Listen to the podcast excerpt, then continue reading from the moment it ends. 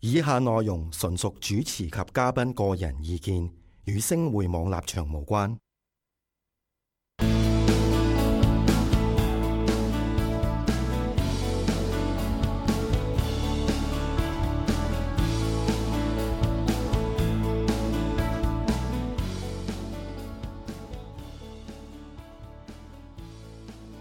好，又嚟到禮拜日晚財金工房嘅時間啦，有我 Andy 阿寶，阿婆，成日都係咁或者阿婆。係啊， OK，咁啊，我哋呢個禮拜有啲咩講呢？咁啊，睇風起雲湧到喎呢個禮拜，風雲湧啦，咁當然唔係講個股票市場啦，股票市場就十分之好啦。係啊咁，啊，近之後創歷史高位係啊，又先創咗兩嗱，我哋錄緊節目歷嘅今日呢，好似呢個禮拜好似創咗兩次係嘛？係啊，跟住美股又繼續創啦啊，咁就基本上咧就係風起雲湧咧，當然就唔係講呢個股票市場，就冇錯反而咧係講緊呢個 Bitcoin。 Bitcoin 咁啊，所以咧今日咧就好大膽咁樣講，誒 Bitcoin 唔係唔係唔係比特幣熊市，咁當然啦，應該有個 question mark 嘅。咁啊，當然你係咪係即係揼熊市咧？我哋兩位就不是專家，咁所以咧都唔好唔好唔誒冇話特別要。嗯要覺得啊呢個係一個熊市啊，只不過係咦又嚟一個插，今次又插得都係啊急多插啊喎今次都咁啊可以先去一去第一幅圖去望一望先啊，呢、個就係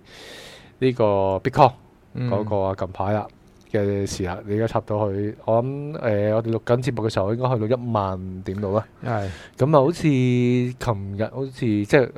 講緊係禮拜三嘅時候，好係似曾經去到九千幾係嘛？係啊因為，冇錯係嘛。其實琴誒，如果即係禮拜你用禮拜三晚啦禮拜晚啦，係三啊，萬啦。禮拜三晚其實最低低位去到九千二百二十二嘅，其實哇！真係，如果你睇呢個圖咧，就知有兩萬點曾經上過去啊。係啊，咁啊，基兩本日上之內跌咗差唔多成三十係啊，三咁十啊三，唔係三十一個 percent。咁啊，呢個亦都符合 Bitcoin 嘅特性啦，係啊，即係話波動大。咁其實咧，之前咧都有講過噶啦。誒，期貨市場一出嘅話咧，呢個波動性咧只會更加加劇嘅啫冇。錯，咁啊，無論係上升同埋跌咧，都係嘅。冇錯，咁啊，你見到如果嗱，阿寶你諗下啦，誒，如果佢咁樣由二萬落到去一萬，都冇到五十個 percent 啦。係咁但係如果你見到佢最多喺嗰個位，就係應該係五千至六千，我大概估啦係嗰個位。咁啊，會唔會下一次真係有機會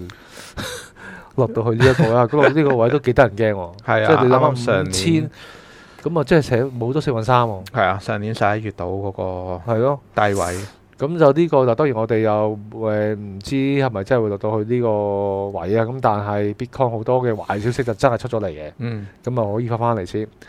咁啊誒、上年咧誒、Bitcoin 都有一段時間射一射，就係、中國就冇係錯打壓呢個 Bitcoin 嘅平台啦，係交易平台，同埋咧用呢個所謂嘅代幣買個。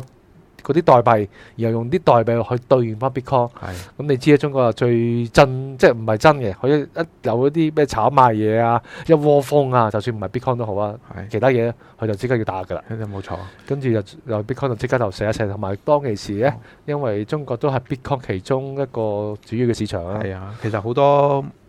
即係我自己身邊好多客啊，或者就甚至乎誒、都有啲朋友嗰啲 trader 朋友都講佢話：喂，你有冇玩 Bitcoin 啊？咁樣咁我我都有答案好決斷，好快答佢冇，完全冇啊！點解又哇，因可以為講下嗱，其實誒、你期貨啱啱推出冇耐啦，呢、個咁啊誒，佢、一張合約咧就有五個 Bitcoin。嗯嗯咁你如果計翻誒、嗯因為我哋如果做 trader 咧，其實最緊要一樣嘢就係要計嗰個市場，我哋叫 volatility，即係嗰個高低波幅係幾多。咁、嗯你誒、呃都唔使點講噶啦，一講到呢度，大家應該都有啲印象。哇！你 Bitcoin 可以一夜之間或者兩日之間可以唔見咗三十幾個 percent 哦咯咁樣。咁你一個 Bitcoin 就三十幾個 percent，就大概係誒三千蚊美金到啦。咁你誒諗下啦，你一張期貨合約五個 Bitcoin，咁你做一張即係萬五蚊美金， ，OK，一兩日之內萬五蚊美金。咁你諗下啦，嗰、成個本提高，成本誒係係啊，係咁，因為我哋做期貨就主要考慮一個叫做誒、呃一個叫 margin 嘅東西嗯啦，即係話誒一個合約入邊，因為期貨最大特色其中一個就係話佢可以有個槓桿喺度嘛啊，你唔需要咁多錢，你就可以嗯做到嗯有咁多貨喺度。嗯咁你諗下，佢嗰個波幅咁犀利，你其實可能一夜之間，你個孖展已經輸晒俾人，嗯你根本就唔夠。咁你變相就係話，誒、broker 嗰邊即係嗰啲誒證券公司，其實佢自己都有個風險，嗯佢自己都未必夠膽做呢啲呢個，即係俾大家呢個 trade bitcoin 嘅合約。 O K，咁啊誒，同埋 official，即係話美國嗰個 official 咧就話收大概萬零蚊。